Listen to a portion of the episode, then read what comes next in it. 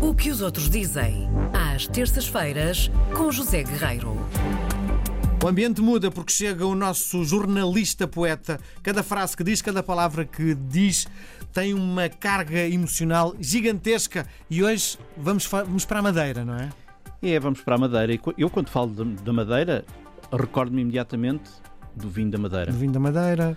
Que é um vinho. Do turismo sénior, também me lembro. Também. Uh, ingleses, não é? Sim. Uh, e lembro-me também, recordo da Madeira, o descanso. Quando vou à Madeira, normalmente vou de férias e vou para descansar.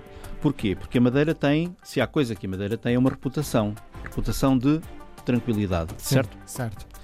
Porém, escreve o jornal Guardian no último domingo que a paisagem selvagem e acidentada da Madeira é o lugar perfeito para fazer caminhadas e trilhos.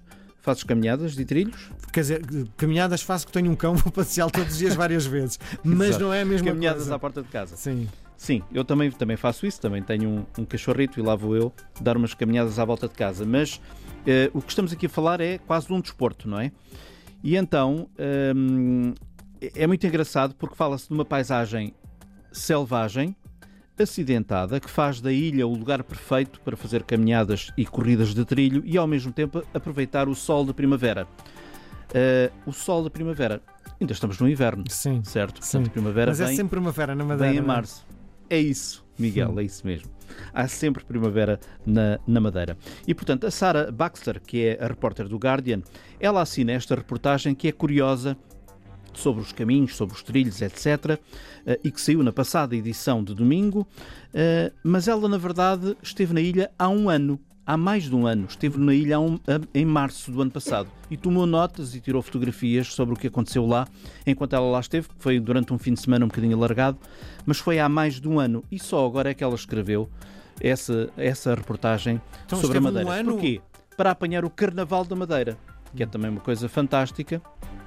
E conta ela que, durante um longo fim de semana de primavera, em que eu troquei o decepcionante clima britânico pelos subtrópicos, em menos de 4 horas encontrei uma ilha mais selvagem e mais av- aventureira do que a sua reputação sugere. Mais, ao chegar ao Funchal, sob o sol quente da primavera, estava eu a desembrulhar o meu bolo do caco, maravilhoso, não é? Com manteiga de alho, quando o Michael Jackson passou por mim O quê? acompanhado Carnaval por também. alguns piratas e uma banda de metais. Metais, portanto, Sim, trompetes, trompete. etc. Não é? A banda começou a tocar, o Michael exibiu-se e os espectadores da animada Avenida Arriaga no Funchal comemoravam. Estava em marcha o principal desfile do Carnaval, do famosíssimo Carnaval da Madeira. Com um eu- bocado de sorte apanhava também Alberto João Jardim vestido de mulher. não é? Provavelmente, não é? Sim. Porque ele anda sempre lá eh, também nesse, nesse desfile. E portanto, e o Carnaval da Madeira, como sabemos, é uma das maiores celebrações da ilha. Ahm, e ela depois fala então um bocadinho dos trilhos, das empresas que recebem os turistas e os locais e os guias. Ela chama a atenção para um facto que é importante e nós ouvimos de quando em vez disso nas notícias, é que convém ir com um guia, convém ir com uma empresa quando se vai fazer uma caminhada ou quando se vai fazer um trilho, porque as pessoas podem pura e simplesmente Perder-se, perder-se. E claro. depois pode ser um problema para elas se voltarem a encontrar. Mas o que interessa, diz ela, quando se chega à Madeira, independentemente daquilo que se vai fazer à Madeira, ou para descansar, ou para dormir, ou para nadar, é ter bom calçado. É uma boa sugestão. É Faz ter- sentido, faz, Faz todo sentido, não é? Para descobrir a Madeira, para descobrir também as calçadas do Funchal, para descobrir aquelas ruas. E hum, vale a pena, e eu terminava com isto, Miguel, porque escreve ela uma coisa que eu acho que faz todo o sentido na Madeira.